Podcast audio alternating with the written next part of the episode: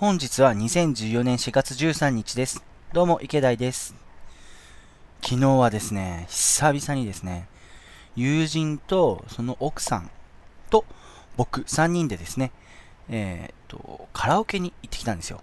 まあその友人と友人の奥さんっていうのは、あの、ウェブラジオ、朝ヌパさんでよく話題にさせていただいた例のお二人なんですけど、そうですね、その人とカラオケに行くのは、なん、3ヶ月とかそれぐらいぶりで、まあもともとね、結構遊んではいるんで、そんなに久しぶりって言っても、別に久しぶりって言っても、あの、仲が悪いとかそういうわけじゃなくて、別に普段はうちで遊んでるみたいな形なんですけどね。でですね、久々すぎて、ペース配分がわかんなくて、昼間の11時に行ってフリータイム取ったんですよ。で、結局、なんかもう1時ぐらいで、だるい。今まで何してたんだっけ？って。で、今まで考えてみると、そのカラオケボックスフリータイム取って、中で、あの、モンスターハンターやってたりしてたんですよ。ゲームやってて、ひどい時は歌1曲とかしか歌ってなかった時期とか普通にあったんですよ。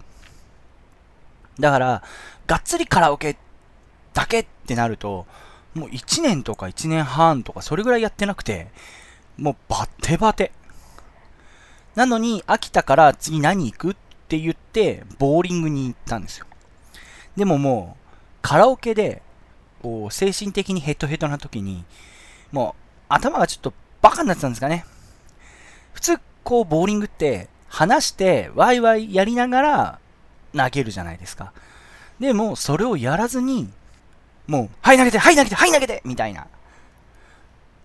そんな感じになってしまって、もうヘッドヘッドの状態で帰ってきました。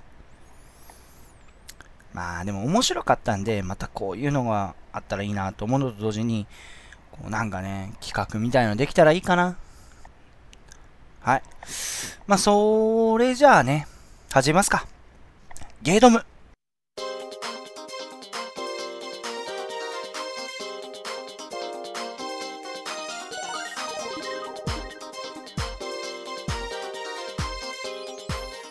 ゲードムはゲーム、読書、映画、DVD 鑑賞を中心に僕、池田がいいなって思ったもの、やりたいことを淡々と語るウェブラジオです。とりあえず疲れてはいます。ただ、楽しかったんで、トントン、トントンです、トントン。でですね、最近はですね、やっぱりダークソウルをバッパバッパやってはいるんですけど、あのー、スパロボ買ったんですよ。スパロボ、スーパーロボット対戦。第3次スーパーロボット対戦 Z 地獄編ですね。買って、楽しくやらせていただいてはいるんですけど、まだ3話とかしかでできてなくて、結局ダークソウルやっちゃってるんですよね。まあ、あれからですね、もう2週目、まだやってないんですけど、2週目に入る準備を淡々とやってはいるんですけど、なんせですね、もう、あの、ソウルが集まらなくて、2周目いっちゃおうかなっていう気分にはなってます。ですね、スパロボ、今回はですね、あのガンダムユニコーン初参戦っていうことと、あとフルメタルパニックがその声付きでの参戦、初参戦っていうこともあって、すっごい楽しみだったんですよ。唐突に出るよっていうような雰囲気だったんで、楽しく今後ともやれるんじゃないかなって思いますね。どこがメインなのかっていうのがちょっとわかんないんですけどね。またね、あのー、クリアできたら、その、面白かったりとかしたら、こちらの方で紹介させていただきます。なんか紹介させていただきますが結構多い気がする。まあいいや。それじゃあですね、お便りの方いただいているので、紹介させていただきます。まず最初はですね、えっ、ー、と、エニグマ、かっこ、プラモトゲーム配信さん、ありがとうございます。ドムッス、池田さん分かってらっしゃる。アメージングザック、かっこええんすよね。ガンダムビルドファイターズの話とガンプラの話もぜひやってください。よろしくお願いします。ありがとうございます。いや、ガンプラですね。ザもうああのザク。やっぱ主人公機がガンダム。そのビルドストライクってストライクガンダムをベースに作られたガンダムだからこそ、で、ライバルの立ち位置はザクかなっていう。その気持ちがすごい分かって、で、そのザクの特徴として普通のザクにいろんな武装がついている。ナタとか、そういう武装がついてるだけでめちゃめちゃ強そうに見える。まあ実際強いんですけど、かっこいいんですよ。で、なおかつ、その量産機らしさっていうのも、こう、損なってない感じ。で、えっ、ー、と、12回の時に言ったことですね。12回の時にもう一つ、ジムスナイパー K9、えっ、ー、と、レナード兄弟っていうね、あの、双子の兄弟がいるんですけど、それと、その、か、名人川口。三代目名人の、えー、その時は、ケンプファーアメイジング。ケンプファーですね。0080の。との戦い。で出てきたジムスナイパー K9。それがやっぱもうその、かっこよさかつその量産機であることの、こうシンプルさ。っていうのが損なわれてないっていうのが、僕の中で好きな理由なんですよね。ただですね、そのザクアメイジング、ケンプファーアメイジングときて、最後に乗る機体がアメイジングエクシア、00のガンダムエクシアをベースにしたっていうのが、ちょっと気に食わなかったですね。いや、エクシアも好きなんですけど、なんでエクシア行くかなって。せっかく、こう、トン、トントンと、こうなんかザク・ケンプファーと、まあ、へ、変な話、敵であるっていうね、あの、モビルスーツできたのに、急に主人公機を用意しちゃったっていう。それがちょっと否めない、ちょっと嫌だなって思うのと、その今まで多彩な武器でこう、緻密な計算のもとに戦われたバトルっていうのが、結局殴り合いになっちゃったっていう最後。それがちょっと、うん、しっくりこなかったっていうのはありますね。いや、でも、今度のビルドファイターズはですね、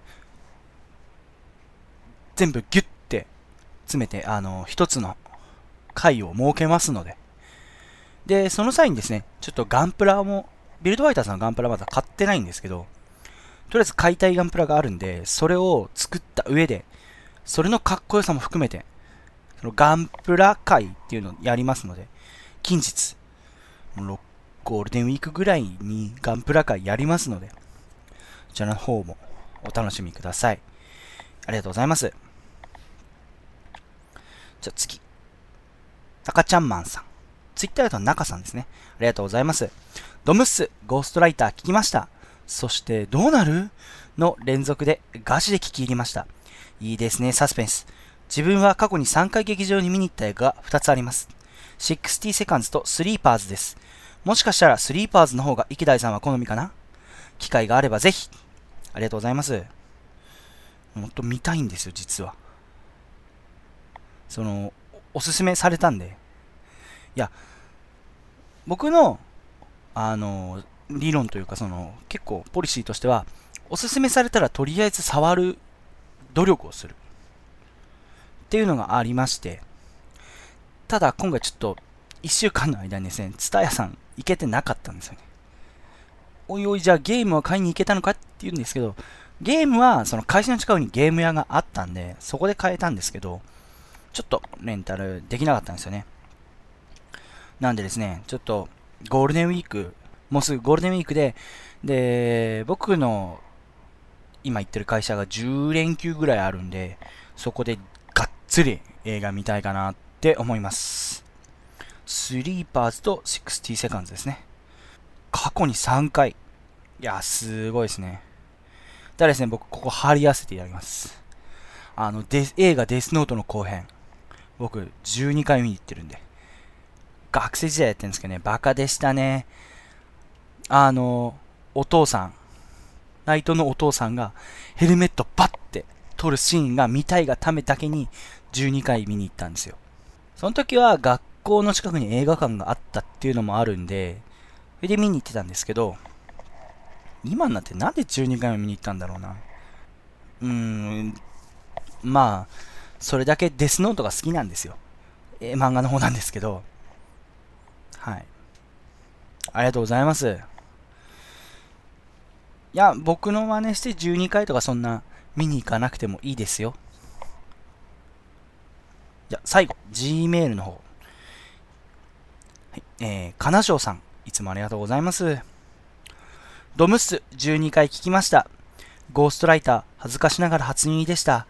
いつの日か見る機会があれば、また第12回を聞き直したいと思います。配給、放送始まりましたね。主人公のジャンプ力、羨ましい。自分は20年以上のバレエ経験者でして、よく言えばオールラウンドなプレイヤー、悪く言えば特徴のない選手でした。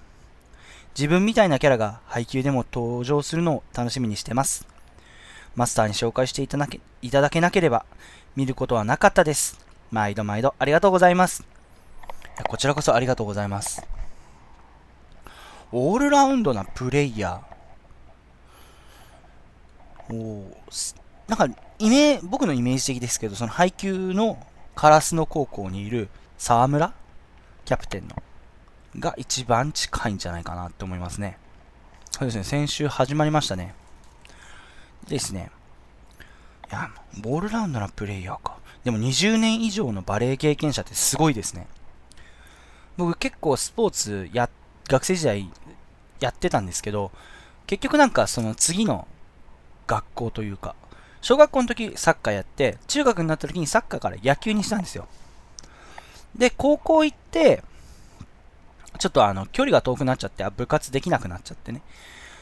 そこからちょっとスポーツからは離れてしまったんですけど、だから長い期間、もの、そのスポーツをやるっていうのが、経験がなくて、だからそれがすごいですね。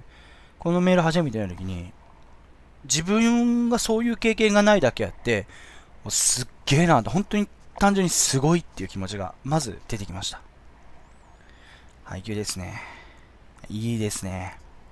配球ですね。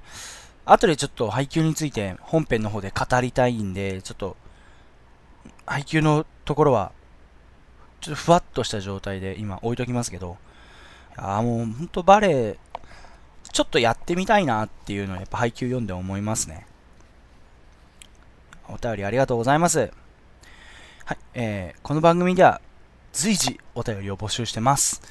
宛先は番組の最後に。でですね、本編、今日何すんのっていうのはですね、えー、総集編です。まあもう13、今日13回なんで、あの、まあちょっと振り返ってみようかなって。というのも、あの、一方的にいいなって思うんじゃなくて、いいなって思ってから一体どんなことが起きたのかっていうのはやっぱ言っとかなきゃなっていうのもあるんで、なんでね、ちょっと、アフターケアをさせていただきます。はい。それでは、本編いきますか。どうぞ。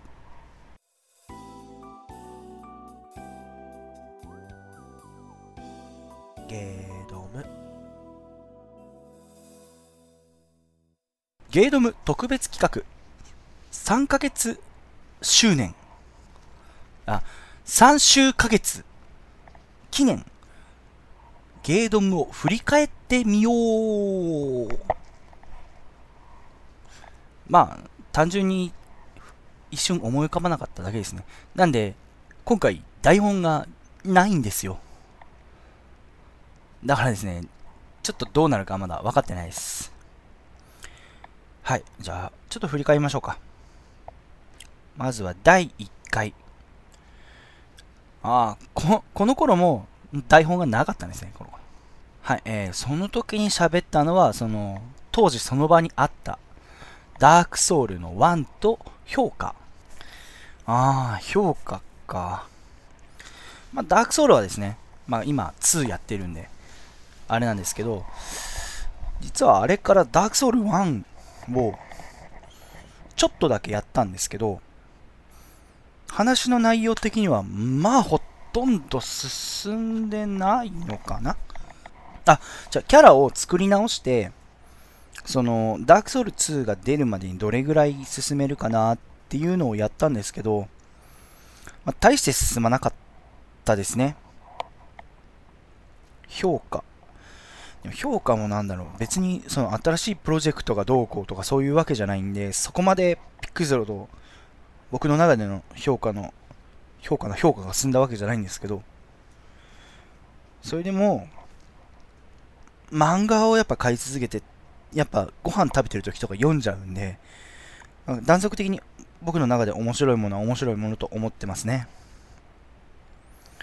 じゃあ、第2回が、えーと、あ、第2回でいきなり、もう特別企画の、あの、福袋開封ラジオ。ノリでやったんでね、何も覚えてないです。いや、あれ実はですね、ちょっと裏話と言いますかね、あの、ちょっとしたあれがありまして、最初、試しに、一回網だくじ作って、まあ、テスト動作してみたんですよ。まあ、そしたらですね、一番最初に出たのがグランドセプトオートだったんですけど、まあ、いいね、今更グランドセプトオートやるのもちょっとっていうことで、で、しかも撮ってなかったんです、その時の様子を。で、また、ね、と撮り直した時に、ちょうど出てたのが、あの、そしてしばらく、1ヶ月後にやった、ね、これから出てくるやつなんで、まあ、そうですね、今思ったら、なぜグランドセプトータでやらなかったのかっていうのが、悔やまれる回でしたね。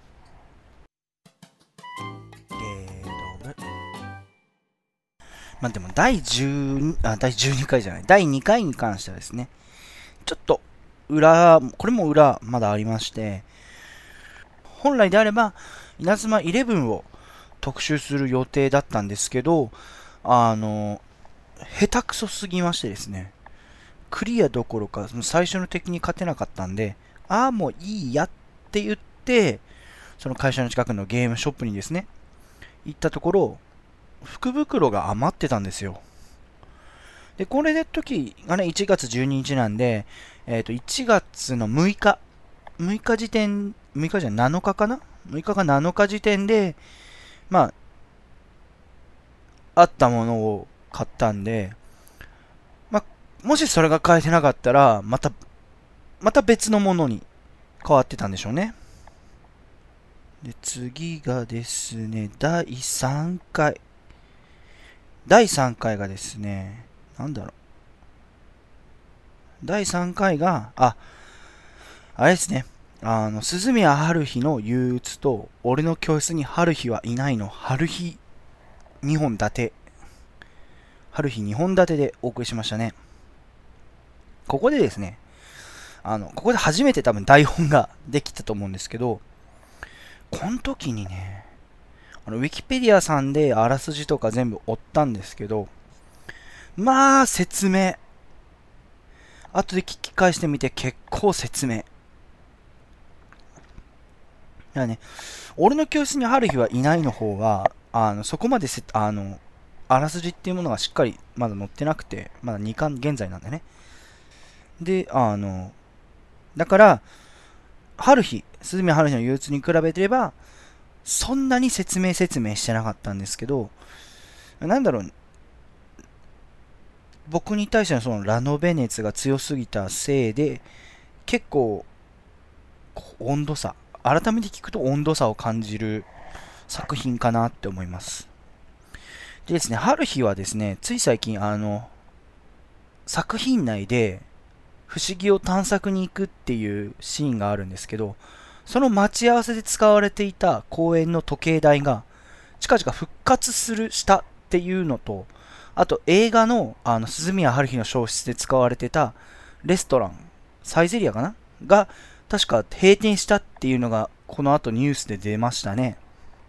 で、まだ俺の教室に春日はいないの3巻は見てないんで、読みたいんですけどね、出てない気がします。はい、ポンポンいきますよ。4回は延期しました、ね。で、4回、第4回はですね、パシフィックリム。いや、もう、4回で初めて映画を取り上げたんですね。これが。いや、パシフィックリムは面白かった。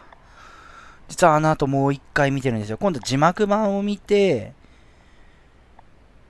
あ、でも、そっか。で、字幕版だと、エルボーロケットになってるのが、吹き替え版だとロケットパンチになってるのは、あの、最初僕はその、ね、ローリー・ベケット役の杉田智和さんのアドリブだと思ったんですけど、どうやらこれ違ったみたいですね。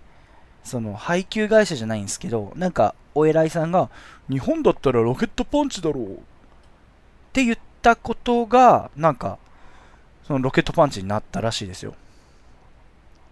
で、えー、パシフィックリームはこんこの後ですね、続編が確か決まってますね。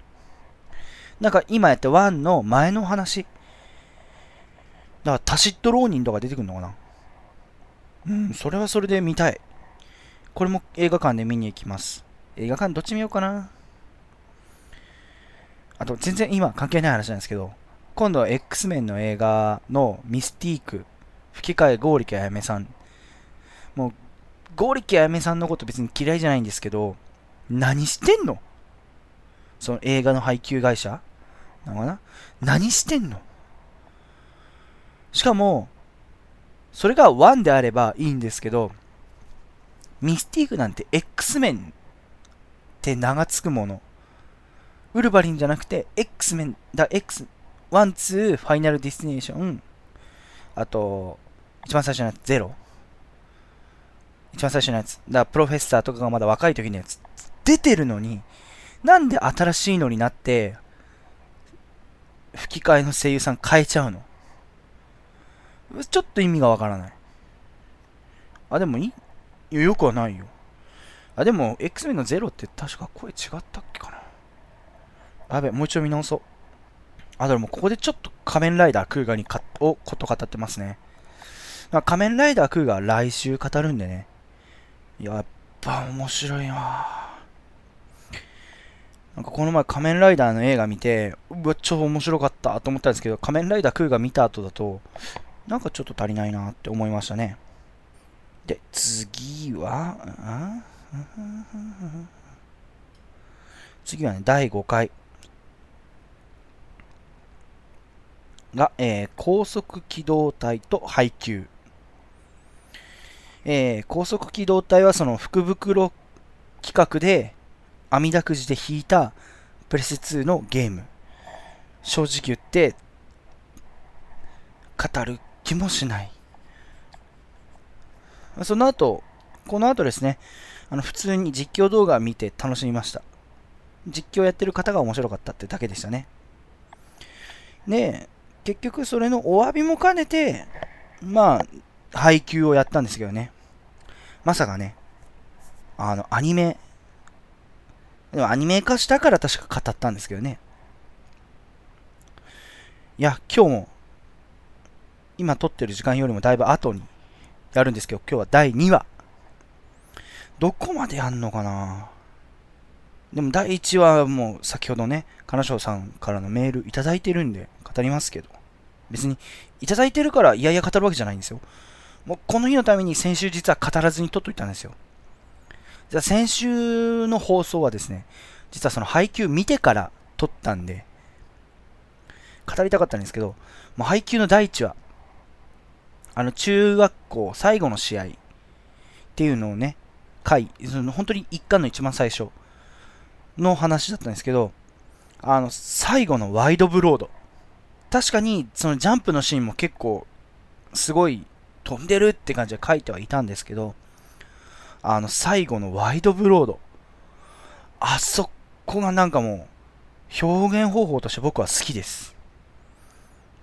本当になんでそこにいるんだっていう、影山視点から見るとああなるのかなっていう。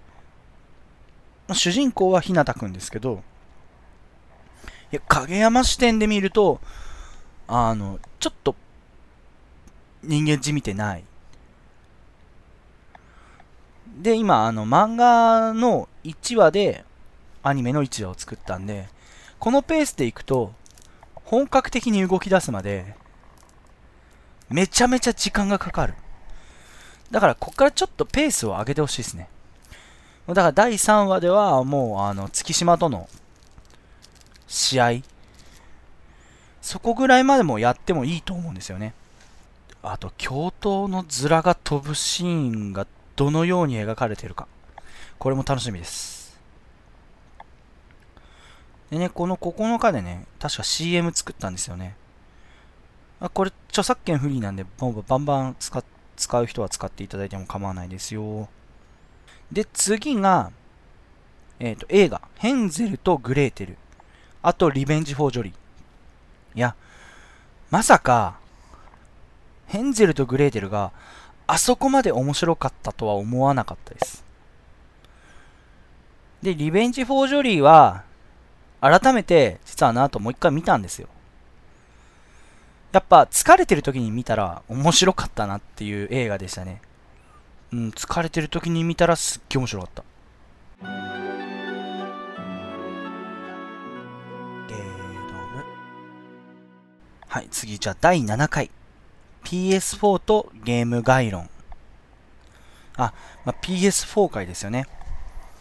PS4 ね、あれから実は、あれからっていうか、これをやって2週間ぐらい経つんですけど、経ってから、経つ、あ、2週間ぐらいは、まあ、やってましたよ、麻雀。とってもいい麻雀プラスやってたんですけど、まあ、そのダークソウル2をやるにあたって、ダークソウル1をリハビリも兼ねてやり始めてから、今日4月13日に至るまで、えー、PS4 はですね、動いてないです。動いてないです。だから、そのアフターケアはできないんですけど、まあ、今後の PS4 もどんどんタイトル、新しいタイトル出てくると思うんで、まあ、それ次第ですね、やっぱどんどんやっていきたいなって思うのと、あとやっぱ FF15 やりたいですね、早く。あと、キングダムハーツ3。その2つ早くやりたいです。で、第8回が、えー、っと、月刊少女野崎くん。野崎くんは本当面白い。いやもう4、僕の4コマ漫画ランキングも今のところもうぶっちぎりで3位です。あーでも 2, 2位かな。2位ですね。本当はここでね、あの生徒会役員どもも言おうかなと思ったんですけど、あの、P 音が、規制音がやっぱ多かったんですよね。で、実はさっきも、あの、特別編、コミックスに限定版で DVD がついてきたんですけど、それ見てて、やっぱ役員どもは面白いな、というのは感じたんですけどね。ここでやっぱ野崎くん。いや、アフターケア。野崎くん、実は夏にアニメやる、アニメ化ですね。で、主人公、ドラマ CD 版だと主人公は安本博樹さんだったんですよね。あの、ブリーチのチャドとかね。で、今回のほおずきの冷徹の主役であるほおずき役の、えー、安本博樹さんから、あの、中村雄一さんに変わってます。ガンダム00のグラハム・エーカーとか、あと遊戯王のダイナソー龍崎もそうですね。で、えー、っと、桜千代が小沢明さん。ちょっとよくは詳しくないんですね、この方に関しては。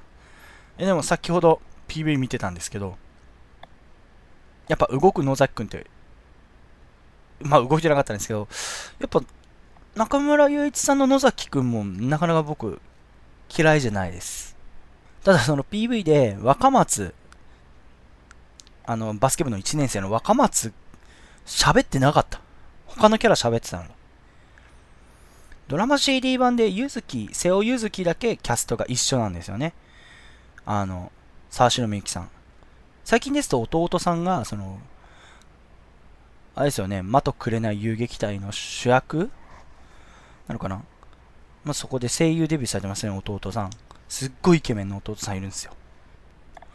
そして第9回。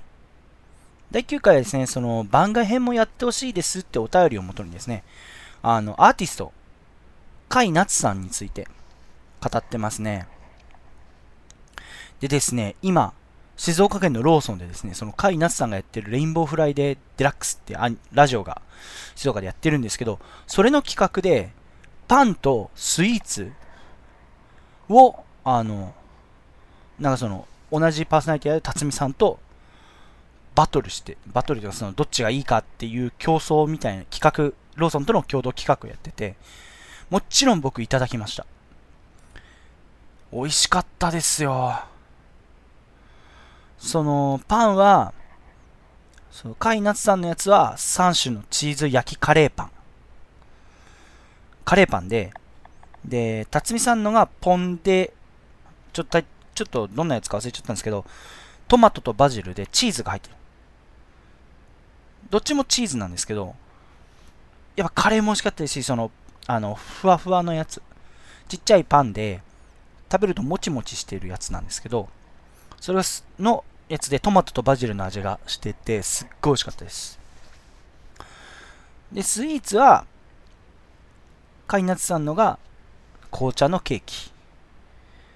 で、えー、辰巳さんのがコーヒーゼリーが入ったシュークリーム。シュークリームで、お菓子の方はシュークリームはちょっと苦味が強くて、あの、大人、あんまり子供が好きそうな味じゃないなって思って、で、紅茶のケーキの方は、もう食べた瞬間、こ、袋から開けた瞬間、もうすごい紅茶のいい香りがしてたんで、あ、もう紅茶かな。でも紅茶のケーキって一体何と一緒に食べるんですかねコーヒーなのか、追い紅茶なのか。もうコーヒーと紅茶のケーキもよくわからないですよね。うん、でもやっぱカイナツさんの曲はいいです。昨日もカラオケで、やっぱおでこを隠してとか。なんかわかんないですけど、おでこを隠して歌いたくなるんですけど、あの、ちゃんとカラオケでおでこっていうの入るんですよ。それがすっげえ面白かったです。じゃ、第10回。はい、これも、これもあれですね、番外編ですね。J リーグの横断幕問題。もうこれは、あの、清水エスプラス対浦和レッドダイヤモンドの無観客試合に対して、ちょっと僕、清水出身なんで、一個だけ言わせてくれと。そこで調べてみたら、意外や意外、浦和のサポーターってちょっとすごいなと。もうで、とりあえず、確か浦和の公式の旗？あの、これ、ね、あの、横断幕は禁止するけど、オフィシャルの旗なら持っていいよって確か浦和が言い始めたんですよね。あの、ことの渋滞さ、分かってます？なんというか、本当この話を浦和側が美談にしようとしてるのかどうか、まあ、わかんないですけど、僕が見た感じでは、浦和さん、ちょっとこれ、早くないですか？せめて今シーズンいっぱいはその公式フラッグもやめた方が良かったんじゃないのかなっていうのが僕の感想です。ちょっと嫌でしたね。気分は良くなかったです。はい。で、次、第11回、ダークソウル2。確かこれ1週間お休みいただいたんですよね。で、えーと、ダークソウル2。いや、もう、もう今もずっとやってる。今140、レベル142。で、プレイ時間は120時間を超えてました。で、今、あの、あの頃からまたキャラ変えて、えっ、ー、と、回復役や雷系の攻撃技を持つ進行を使って戦ってます。ただ、それだけだとちょっと攻撃力が低いんで、あの、刀や剣を主に使っていまして。で、あれよあれよとガチャガチャガチャガチャ装備変えたりしてたら、結局ダークソウル1の時の上級騎士の鎧とか兜とかあるんですけど、結局それに落ち着いたんですよね。で、武器もブロードソード。で、今回ブロードソードなん全部の種その属性炎であるとか、刀、あ刀ね、雷とかっていう属性を全部揃えて、なんかニヤニヤしたいなっていうのと、あと配信、その実況用にん？実況用、どういう実況をするかっていうのも考えながら今、ぼーっとやってるので、で、大方、イメージは出来上がりつつあります。こうご期待。ってところですかね。それで、じゃあ、先週第12回がゴーストライター。いや、面白かったですね、ゴーストライター。結局、あの後、本当はいろいろ変わりてたんですよ。あの、リディック。今度映画リリックの続編やるんで、リリックと、さらにそれの前であるピッチブラックでしたっけ？僕最初リリックしか知らなかったんで、あの、ビン・ディーゼル、ワイルドスピードシリーズやトリプル X なるでおなじみのビン・ディーゼルが出てるのはもうリリックしか知らなかったんですけど、その1個前があるってこと知らなくて、で、それの興味で借りてみたんですけど、見てなく、結局、その、見る時間もなく、返してしまったっていうのがありますね。ちょっと悔しかったです。いや、こうやって見ると、なんか、そこそこ喋ってないのかな？今後はですね、ちょっと番外編も増やしつつ、何なんですかね。やっぱ自分の動もし実況やり始めたら自分の動画のステマとか、あとやっぱ料理、IC レコーダーを買って料理し、いや、台所遠いんでね。IC レコーダーを買って料理してるところの、こう、音声取りつつっていうラジオそれ需要あんのかなうん、うん。ま、でも今後また面白いことがあったらどんどんどんどんやっていきたいので、よろしくお願いします。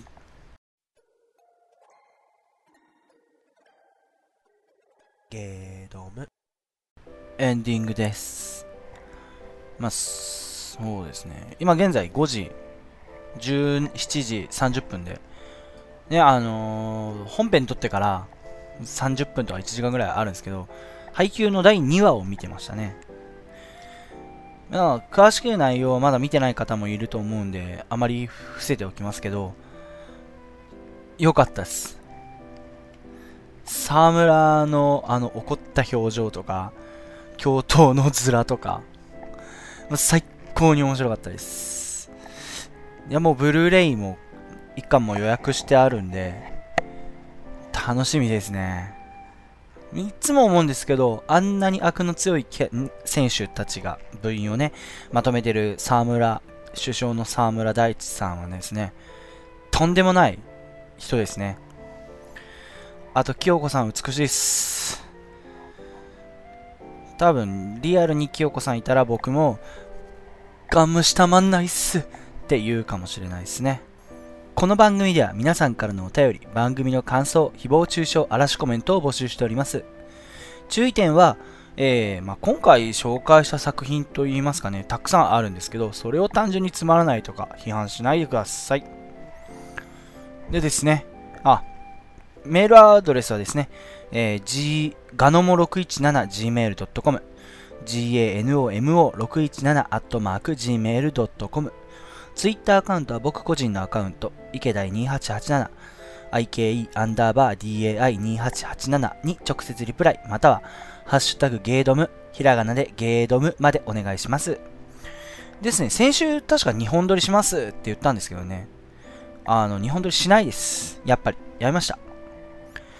もしかしたら、日本撮りしなくても、スケジュール的に多分いけるんじゃないかなっていうのを感じたので、でですね、来週はですね、まあ、仮面ライダークーガを語るのは語るんですけど、仮面ライダークーガからちょっとだけ平成ライダー全体広く語ってみたいかなと思います。でも一番語るのは仮面ライダークーガだと思いますね。はい。じゃあですね。ちょっと早いんですけど、また、来週、仮面ライダークーガでお会いしましょう。そんなこと言ってなかったね。はい。じゃあ、また来週。バイバイ